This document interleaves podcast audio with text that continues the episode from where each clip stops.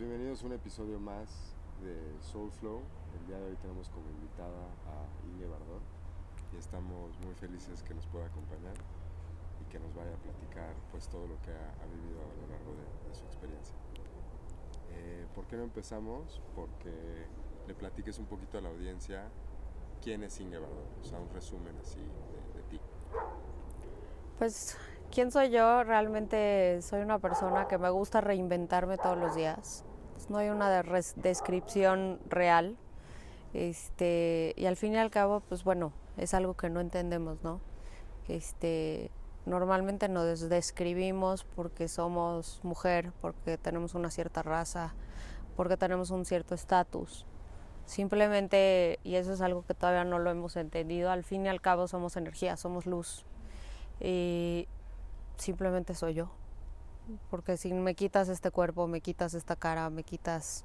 Este es mi traje que vine a este mundo, ¿no? En mi, en mi WhatsApp tengo como un, un omito chiquito y todo el mundo me dice, ¡ay, qué padre! Y le digo, eso, es, eso soy yo, aquí nada más esto es mi disfraz.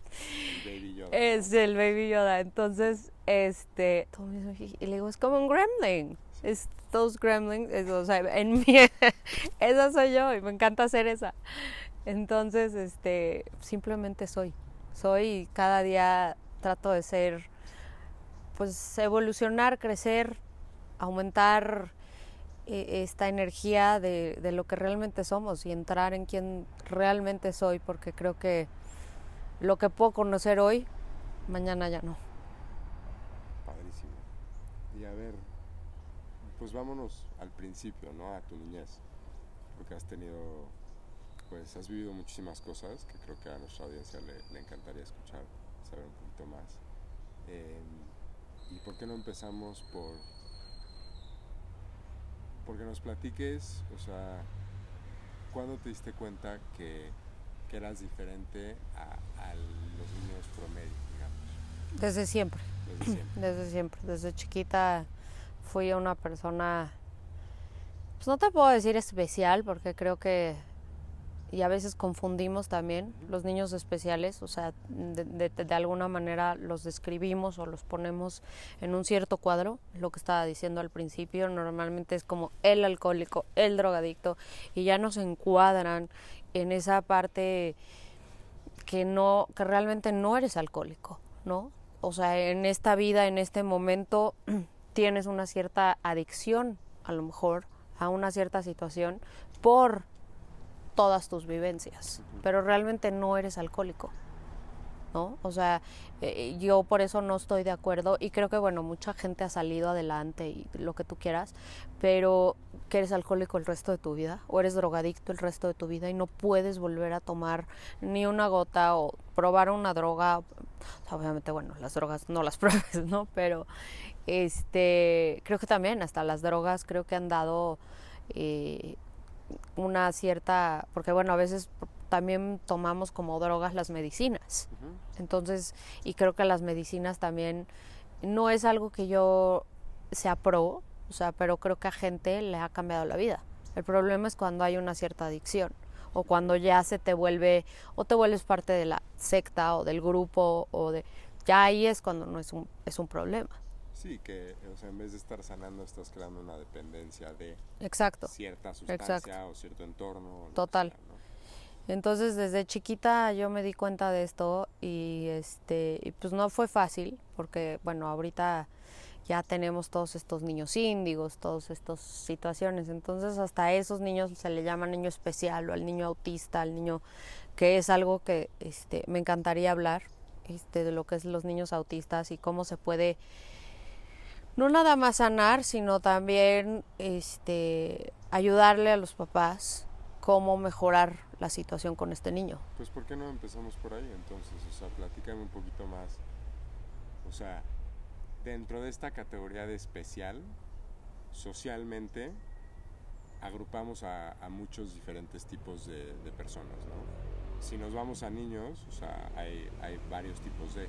Si quieres tú puedes empezar hablando o sea, un poquito de tu experiencia personal, o sea, de, desde cómo se sintió ser etiquetada de esa manera hasta un poco lo que experimentaste y luego de ahí nos podemos mover a por qué estás diciendo que quizás si estas etiquetas no son la forma de, de tratar estos temas y que hay mejores maneras de ayudar a que esta gente desarrolle su potencial, porque es gente sumamente capaz y que puede ser completamente funcional en la sociedad. Quizás sí no de la manera que uno entiende como normal, pero realmente, o sea, creo que a lo que vas un poco es que esa, esa concepción de normal no es, o sea, es algo que hemos creado y no es algo que, que realmente Total. se sustancia en, en cosas concretas, ¿no? Vamos a hacer corte. Sí. Me está dando mucho sol. Mira, perdón. Podemos irnos. Ah, no, pero ahí no se va a ver tan bonito, pero podemos irnos para acá. Es que, sí. Ay, se me olvida eso.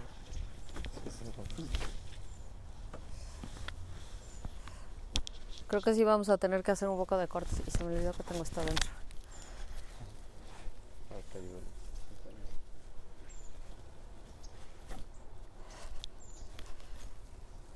Sí, aquí. Sí, sí, no pasa nada.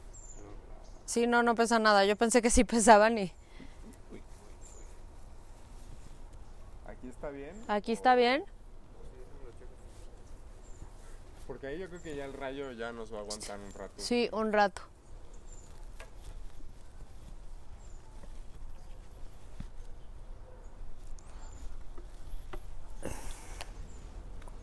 Sí, ahí está mejor. Me estaba dando aquí, me está.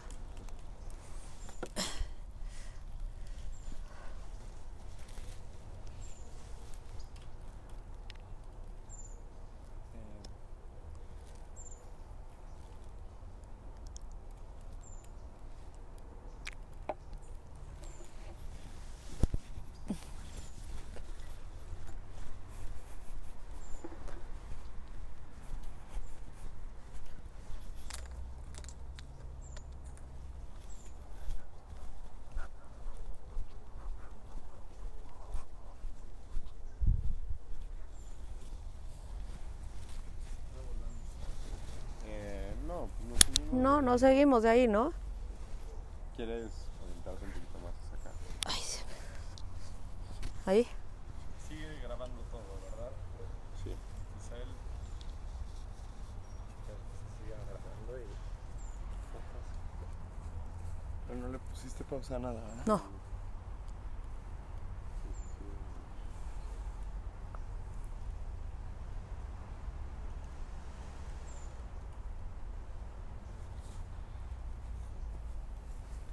Esto ya está bien.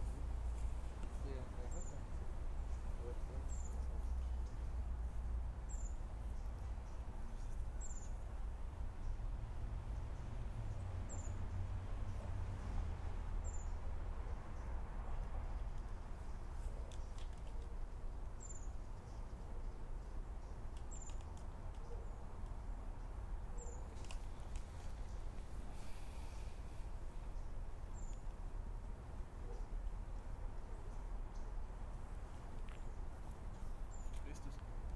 Sí.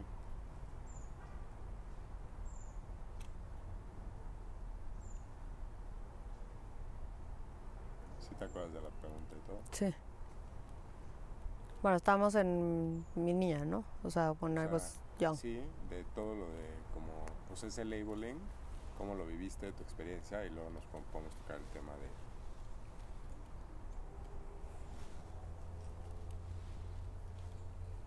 Si quieres, menciona que se murió. Para que no se vea así el pa. Sí. Volteate tantito, ¿no? Mejor, ¿no? Como que él estaba muy... Sí, mejor.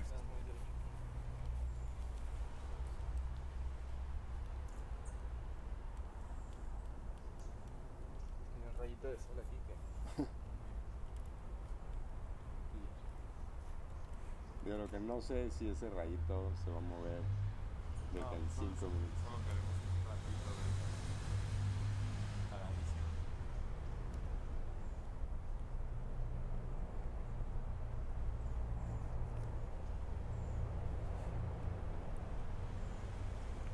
Oye, ¿le puedes escribir a Braca que nos vamos a tardar un poquito? más. ¿Dónde anda? Está en su casa. Pero es que nos vamos a San Miguel al rato. Ay, qué rico. Como está mi teléfono apagado. ¿Ya quedó? Ya. Eh, nada más a la audiencia, si vieron que se movió un poquito la toma fue porque nos reacomodamos por el rayo de, de luz. Pero continuamos con la entrevista. Bueno, entonces, este, realmente yo fui, de alguna manera tuve mucha suerte en ese sentido. Tuve, bueno, por algo escogí nacer en esa época. Este, escogí unos papás y eso, bueno, a mucha gente no lo sabemos. Yo estoy segura 300% que escogemos a nuestros papás, escogemos la cuna, escogemos las situaciones, escogemos nuestras heridas. ¿No? Entonces, y por algo escoges como esa transición, ¿no? Y tú dices, es que cómo yo pude haber escogido un papá que me hizo la, la, la, la, la, ¿no? Y sí, este, de hecho, yo medio me acuerdo, no exactamente a quién me dieron a escoger ni en qué lugares, pero pues sí, me acuerdo que me dijeron, o sea, ¿dónde quieres nacer? Y yo escogí a estos papás por pues, mi proceso, ¿no? Que quería yo vivir. Y también pues el impacto que puedes tener en las diferentes personas que vas a conocer, ¿no? Aquí en este mundo pues se nos hace un poco complicado y como que diferente de, de, de entender, pero ¿cómo? O sea, el otro día me preguntaron esa pregunta, ¿no? Me dicen, es que si yo estoy en un restaurante y la mesa de al lado, la señora se empieza a pelear con el mesero y está haciendo como muy déspota con, con esta señora, o sea, eh, digo, con el mesero, es, o sea, es mi proceso eh, que yo esté junto.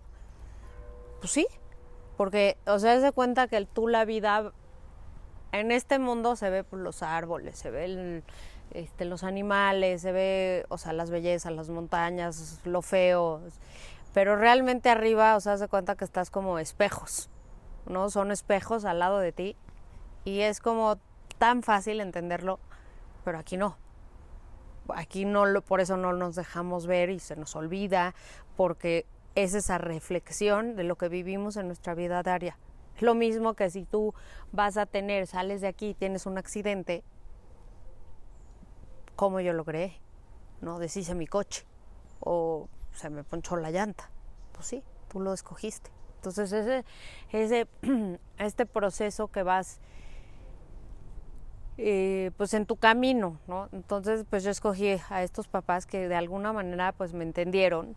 Mi papá no es una persona muy espiritual, pero es una persona con una de las conciencias más espectaculares que he conocido. Realmente no es porque sea mi papá, pero yo lo admiro muchísimo porque y bueno, creo que ha tenido sus problemas y creo que como todos, ¿no? Somos humanos al fin y al cabo pero y bueno escogí una mamá que me entendió a su manera también y pues o sea trató de también llevar este esta conciencia o este regalo o esta situación a otro nivel. Y buscó y y a lo mejor no lo hizo de la manera correcta pero pues eso no es este Bueno, al final no hay It's correcto not ni up to me, exacto, it's not up to me, o sea, es parte, bueno, sí, it's up to me kind of- porque yo lo decidí, ¿no? Es, es parte de ese camino de cómo yo tenía que vivir la, deci- la, la decisión. Este, aquí, bueno, aquí puede venir una pregunta que, bueno, aquí alguien me, me dijo que lo dijera, este, ¿cómo va lo de la, eh, eres el arquitecto de tu propio destino? Precisamente cómo va tu conciencia y cómo tú vas evolucionando y lo que tú vas trabajando en ti es como tú puedes cambiar. O sea, no sé, te pongo un ejemplo muy fácil. Si tú vas con una cartomanciana y te dice, pues tienes un niño autista y pues va a sufrir. No, hay bueno, no no quiero este como darle una etiqueta a una cartomanciana, pero creo que la mayoría pues, te lee las cartas en referente a lo que estudiaron, a lo del libro, al este, ¿no? O sea, hay más malas que buenas, o más que no, no, no le No entienden. que no le entienden realmente o no tienen una profundidad. O sea, el tener con cualquier mancia hay que realmente conectar, ya sea con el agua, con las cartas, entonces hay que realmente entrar y conectarse con esas cartas. Entonces, normalmente, pues, ¿qué hacen las cartomancianas? Este, te van a decir tu futuro, ¿no? Entonces, este, es una parte que ahí es donde tú puedes ir construyendo lo que tú quieres. Salud. Gracias. Entonces es esa parte que tú vas evolucionando. Si tú trabajas en ti, yo prefiero ir mil veces a una sesión donde yo voy a trabajar conmigo, cualquier tipo de terapia, si quieres al rato hablamos de terapias, pero este, y lo que hago también en, mis terapias, pero si tú vas a un tipo de eso donde te dicen qué es lo que está pasando, quién eres, esa confrontación, ese, ese proceso o esa situación más profunda de quién eres y cómo puedes arreglar tu niño interior o me entiendes o sea si tú no arreglas esas situaciones o no las miras o no las haces parte de ti para que se muera esa situación y renacer esa parte de lo que realmente es entonces no puedes recrear tu destino Sí, el otro día alguien me estaba platicando, o sea, como va a haber pequeñas llamadas de atención, ¿no? Y primero se va a caer un pulmón, exacto luego se va a caer el pizarrón y eventualmente hasta se puede incendiar tu casa hasta que te des cuenta que hay algo que necesitas trabajar, ¿no? O sea, y exacto hasta que no re- logres ver ese reflejo de lo que te está tratando de proyectar tu entorno, pues no puedes realmente como que integrar esas enseñanzas y, y, pues elevarte y entrar en un, o sea, en un nuevo, un nuevo estado de conciencia, ¿no? Sí, entonces sí se puede y también la manifestación ahí entra, ¿no? O sea, es tú el trabajar contigo mismo para que tú empieces a encontrar, o sea, no es ir a prender la vela o a hacer el ritual o, o sea, sí, o sea, todo ayuda, creo que, y los símbolos son súper importantes por- también para el universo, las ofrendas, lo que das, ¿no? Pero no es nada más ir a, ¿me entiendes? O sea, no, no es meterte a Tinder si quieres conocer a un galán. O sea, si tú tienes una cierta situación donde no has sanado una cierta situación con tu papá, con tu mamá, y ya has tenido parejas agresivas, ¿qué te va a pasar? Vas a volver a recrear esa situación, ¿no? Porque hay gente en Tinder que los han robado, los han no sé qué, les han no sé qué, pero hay otros que han encontrado el amor de su vida, ¿no? Entonces, ¿por qué esa conexión? Porque estaba preparado, porque estaba en el lugar correcto y ya tenía esa manera de realmente manifestar. Entonces, yo sí, la verdad, escogí pues a estos papás que pues me entendieron y este, pero la sociedad no. Y pues sí fue muy difícil este creer en un digo crecer en una sociedad donde o sea el otro día me estaba diciendo este Karina Velasco que tomó el curso con nosotros este la acabo de ver estuvo muy chistoso porque se, creo que iba en el irlandés y fue a la directora y le dijo no es que yo puedo leer sin los ojos y le decía y la corrieron entonces este y no me- Blasfemia, ¿no? Es Exacto. pecado, es- Exacto. Y de hecho Raúl Velasco sacó a sus hijos del curso. En ese entonces él no creía en nada y luego quiso este que los desarrolláramos, pero en ese entonces mi maestro no desarrollaba adultos. Bueno, nunca desarrolló adultos. Yo sí desarrollo adultos. Ahorita vamos a hablar de lo que es leer sin los ojos.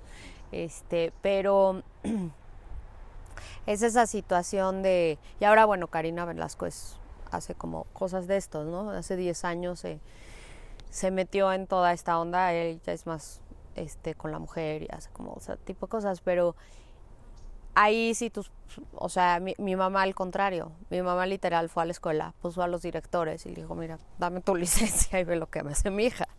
Entonces, ¿qué hacen? ¿Correrme?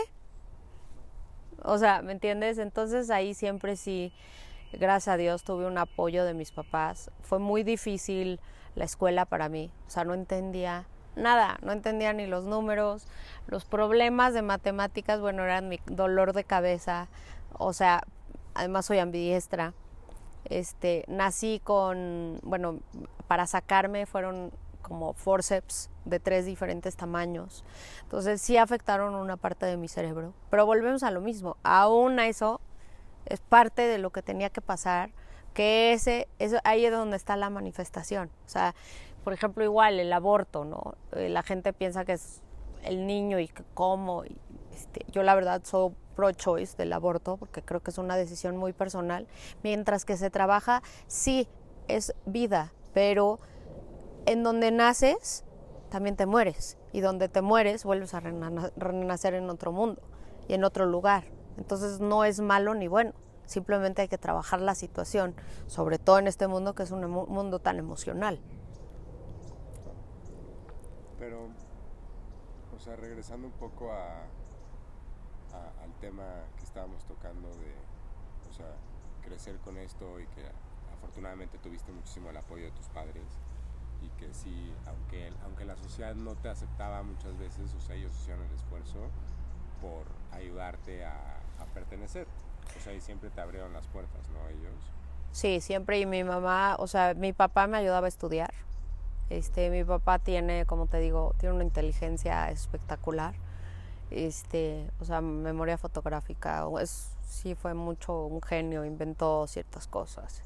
Este, entonces sí fue una parte muy padre y que tener su apoyo, ¿no? Porque pues, realmente creo que nunca de reprobé, creo que una vez este, saqué un 6.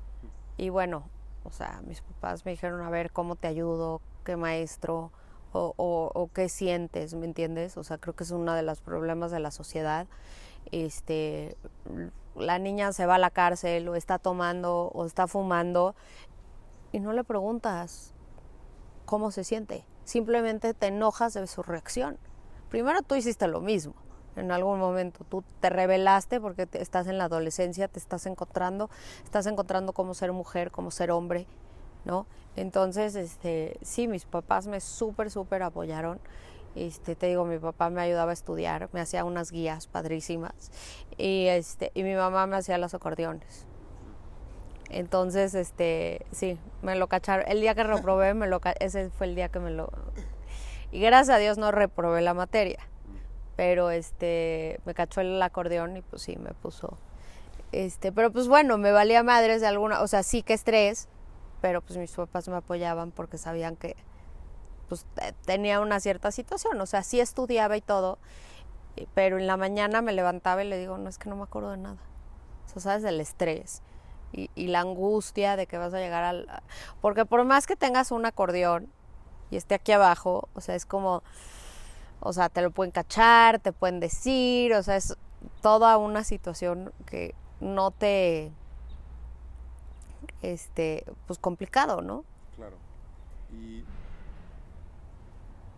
digo, quizás creo que antes de, bueno, o sea, a lo que vas un poco es que como padre, o sea, cualquier, o sea, sea lo que sea la situación de tus hijos, o sea, tú no les puedes llegar a poner tus a imponer tus creencias directamente, sino que siempre es muy importante aprender a escuchar lo que ellos necesitan. Es que los niños... De dónde vienen, o sea, que, por qué están creando este caos, muchas veces, que, o aparente caos de fumar, tomar, eh, quizá reprobar los exámenes o que no les va bien en las clases. O se están portando mal en la escuela. O sea, ellos están tratando de llamar la atención de alguna manera.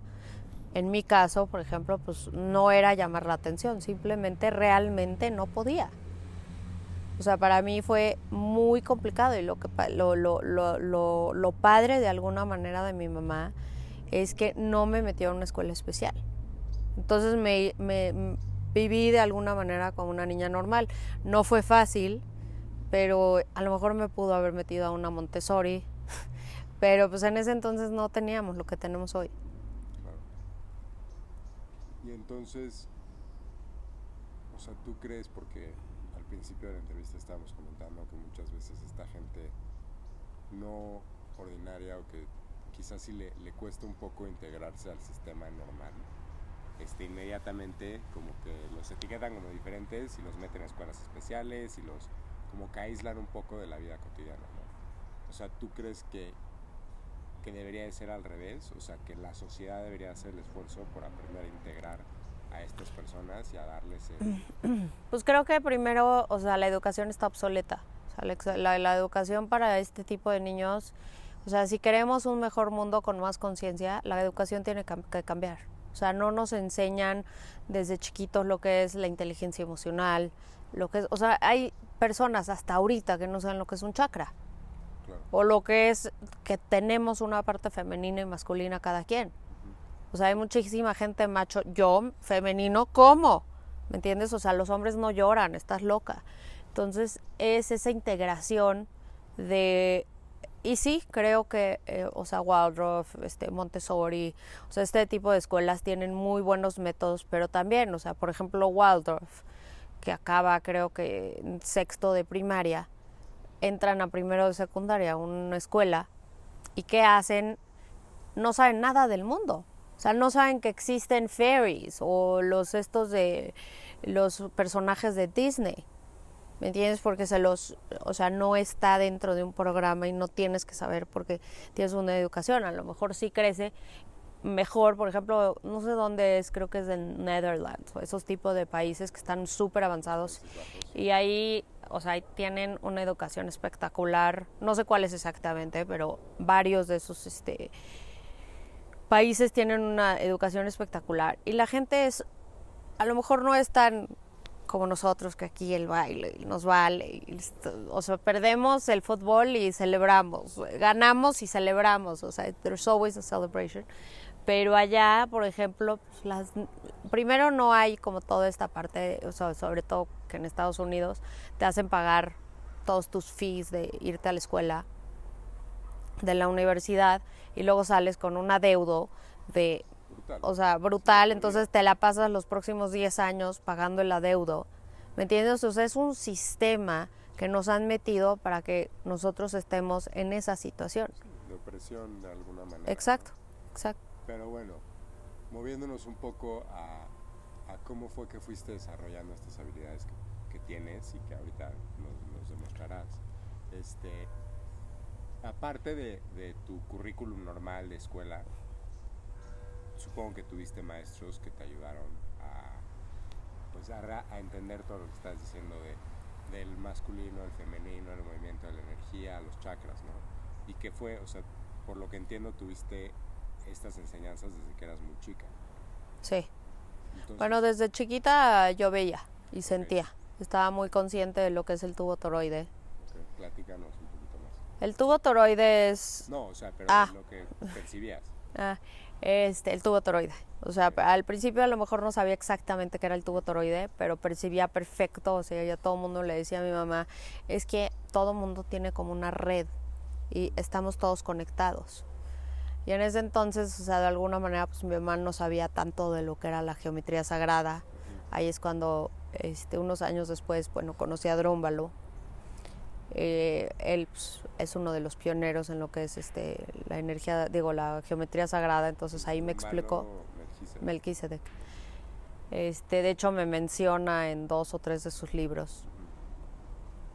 Este, veía cosas, o sea, literal prefería estar platicando con el árbol, con la planta, que irme a comer lunch y jugar con los otros niños. Entonces, en ese sentido también, eh, de alguna manera, pues no tuve una infancia, no tuve una niñez donde jugaba, porque me valía madres, no quería jugar, yo quería estar en paz, ahí con, con la espalda en el árbol o platicando con el árbol. Entonces, y no, me, no era una cierta situación donde realmente quería jugar. O sea, mis juegos cuando era chiquita, este, agarraba y mi papá fumaba cigarro, digo, puro, y fumaba los grandes, entonces venían en las cajas, entonces agarraba y las tiraba con los ojos. Y, entonces mi papá, o sea, decía, ay, sí, es mi hija. O sea, como que se lo hizo, nunca, te digo, nunca se asustó, pero tampoco nunca dijo, ay, es mi hija. O sea, como, dijo, ay, es un vaso de agua. Entonces, este, pues así jugaba y no me gustaba la gente, no me gustaban los niños, no me gustaba, este, y pues bueno, un maestro en algún momento me dijo que más o menos un poco antes de mi accidente, cuando tenía como ocho años, a lo mejor siete, este, dejé de mover cosas. Yo creo que fue cuando, pues, de alguna manera mi cuerpo, mi mente dijo, hay que adaptarnos a este mundo, ¿no? Sea, y te refieres a telequinesis. Sí, Entonces, este fue cuando yo creo que lo dejé de hacer, no, no me acuerdo exactamente la, la edad, pero pues yo creo que por ahí, siete, ocho. Este, y pues sí, siempre fui como esta niña rara, diferente, me gustaba, o sea, me hacían fiestas y este, y agarraba y me desaparecía. ¿Y dónde estás? Pues no sé, o sea, platicando con el árbol. ¿Me entiendes? Entonces sí tuve una niñez pues muy diferente y pues sí eh, un poco muy hasta cierto punto seria porque no era así como me iba a platicar con el árbol y no había Pero se- seria y al mismo tiempo muy pacífica, o sea, porque... Sí, pacífica. En muchos sentidos, o sea, muchos estaban quizás en el drama de mi amigo me, ya no me habla, y Exacto. mi peluche, no sé qué, y tú estabas muy zen Sí, pero pues de alguna manera, pues bueno, te falta esa parte, ¿no? Porque como humano necesitas, no puedes, eh, no debes romper o, saltarte etapas. Y yo por ser de alguna manera también un adulto en mi cabeza, emocionalmente, este, me salté etapas, muchas, muchas. O sea, tenía 13 y quería, ya tenía 15, tenía 15 y ya tenía 18. Además era muy alta, este, y nunca me vi de mi edad. Entonces, este, pues sí fue todo un trabajo también en mi persona en regresar a hacer toda esa parte. Y mencionaste que, que hubo un accidente. ¿A qué te refieres con eso? Este, mi mamá había conocido a un maestro unas semanas antes. Este, hay gente, maestros también, que me han dicho, o gente con la que he estudiado, que pues de alguna manera también abrió una puerta que no debió de haber abierto. Pero volvemos a lo mismo, era parte de, luego también, pues, si ves a mis ancestros, hay una cierta situación y una historia muy complicada, muy profunda, de muchos muertos, mis abuelos vivieron la guerra. Entonces te vas dando cuenta que no es nada más casualidad que me, que me dio ese accidente, ¿no? Este, recogí o tomé a, un- a una entidad muy fea de algún lugar, la verdad no sé de dónde, y este, y pues se me quiso pegar, me imagino yo no lo dejé, y mis guías tampoco, yo sí creo que estoy segura que me querían para el lado oscuro. Y lo luché y realmente no me dejé, o sea, mi alma, ni mis guías, ni nadie iba a permitir, ¿no? Para eso vine también. Entonces ahí en ese accidente, de alguna manera, todo el proceso que fue muy difícil y muy doloroso físicamente, conocí el infierno por primera vez a los nueve años. Entonces, este, po- como te digo, ahí ya te da una madurez que aunque no quieras, o sea, es como la hermana grande que educa a sus niños desde que tiene siete años. Pues no le queda de otra que madurar y saber arreglar y saber, o sea, educar y agarrar a los tres niños y al mismo tiempo, ¿no? Entonces, este, pues sí, ahí es cuando al mismo tiempo, pues bueno, yo le agradezco muchísimo a este señor, porque a este maestro, porque también pues él me salvó la vida. Este, me salvó la vida en, el, en cuestión de que mi mamá escogió no operarme, me tenían que drenar el cerebro, me caí como de 10, 10 15 escalones, súper delgaditos, por eso yo creo que también me resbalé. Y esta persona pues realmente me empujó. Este, a veces no lo no me gusta mucho que, avisar e- o decir eso porque pues imagínate, ¿no? O sea, una persona que te empuja, estás loca. Pero creo que estamos en una época donde entre menos secretos y entre más sinceros seamos, creo que es más positivo para que la gente despierte. Claro, o sea, y al final del día, el que yo no pueda ver algo, no pueda experimentar algo, no significa que no existe, ¿no? O sea, tú, Lo que yo digo. tu entendimiento de la realidad y lo que tú has vivido es completamente diferente. O sea, por más que podamos encontrar similaridades y tener una plática y lo que quieras, o sea, pues, ¿quién más puede decir lo que ha vivido más que la persona que lo vivió? Claro. Entonces, este, sí, pero pues bueno, mucha gente a veces también puede mentir, puede decir, ¿no? Y eh, toda esta situación fue, pues, un proceso porque también, o sea, al no operarme había mucha inflamación. Entonces, este maestro no podía venir a, a yo estaba en Estados Unidos, entonces no podía viajar por la visa y yo tampoco podía viajar porque me explotaba el cerebro. Entonces, pues mi mamá tuvo que trabajar y tuvo que literal este simplemente pues hacerlo como le decía.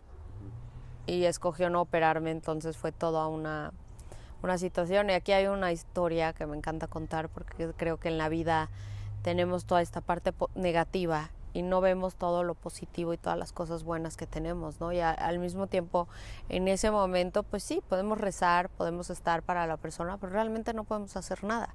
Y también es el proceso de esa persona, ¿no? Aunque sea tu hija, aunque sea tu abuela, aunque sea tu hermana, este, cuando mi mamá decide no operarme, obviamente, pues traen doctores, estábamos en Estados Unidos, en el hospital, entonces este, le traen como tres doctores porque pensaban que no hablaba español bien y no entendía lo que le estaban diciendo. Le traen uno México, no sé, peruano, no sé, latinoamericano, no era mexicano. Y, este, y les empieza a decir que, pues sí, que, que ella puede y que se lo puede mostrar y que si no la dejan estar en terapia intensiva, pues él los demanda. Entonces, pues ahí es cuando tú sientes algo y tú sabes algo que puedes hacer, simplemente tómalo. O sea, la gente es que no me lo dio y es que me sentía penada y es que tómalo, punto. O sea, tú sientes que es así las cosas, te pueden ofrecer la mejor operación, el mejor doctor. A lo mejor no es para ti, no es tuyo, no es tu momento de esa, ¿no? Entonces, este, mi, bueno, ya le traen no sé qué y le, le- mi papá le dice, ay, pues, yo me voy a ir por una hamburguesa y me voy a ir a fumar un puro. Y mi mamá así como, estás loco, o sea, tu hija se está muriendo, o sea, ¿qué onda? Y dijo, si te vas y tu hija se muere, porque sí, estaba entre la vida y la muerte cuando no me, no, no, no quería operarme, tenía que firmar mi mamá una, una este, o el documento, es- es- que- y que si me moría, pues que no era responsabilidad del hospital, que al fin y al cabo ellos no me habían operado. Y le dijo, no firmo nada y me vale, o sea, mi papá le dijo, no firmes nada, yo me voy por una hamburguesa. Le dijo, es que si te mueres tú, digo, si se muere tu hija, yo me voy con ella. Le dijo, no te puedes morir porque estoy yo y tienes dos hijos más. Entonces, pues, kind of later. Y así se fue. Entonces, ahí es donde también esa parte, pues, siempre viví con ella, ¿no? O sea, mi papá ha sido una persona que me regalaba unos aretes y se me caía y ni modo, es algo material. ¿Me entiendes? O sea, es algo este, que deja ir las cosas de una manera impresionante y aún con todo lo que le ha pasado, este, sigue en esa parte material tan espectacular donde no carga nada. A lo mejor carga sus ancestros y muchas otras cosas, pero lo material lo tuvo este, mucho y ahora lo tiene, pero pues no tanto y de todas maneras, o sea, disfruta cada momento y creo que es tan importante. Y bueno, los maestros, que, este maestro pues sí me ayudó y es cuando regresé a México y empecé a estudiar este, lo de la ver sin los ojos. Ahí es la primera vez que, que, que lo enseñé y pues de él tomé como, no sé, 20 cursos. O sea, yo le ayudaba con los adultos, con los niños. Este, era, es muy diferente el curso de adultos a niños. Te digo, yo sí enseño ahora a los adultos, pero él no enseñaba. Y, o sea, más o menos de, de qué era el curso, aparte de para aprender a ver con los ojos. Eh, el curso pues, realmente era aprender a utilizar tu energía. Ok. Eh, yo ahora mis cursos los doy eh, hablando de los ancestros. O sea, muchas cosas que él no hablaba que a mí se me hace que faltan, pero bueno, cada quien es un individuo y está además, bueno, yo también, no nada más él, o sea, con todos los diferentes maestros que he estudiado, este, pues ya creé mi propio método, ¿no? O sea, ya le puse lo que, lo que quería y cómo le, lo quería hacer. Y pues bueno, es energía, o sea, sí cómo manejar tu energía, pero sí se me hace muy importante que tú no vas a poder dar ese salto si traes cargando lo de atrás. Y a veces no sabemos lo que es lo de atrás. Y lo de atrás son simplemente ancestros y son ciertas situaciones que tenemos eh, pues muy arraigadas, son creencias.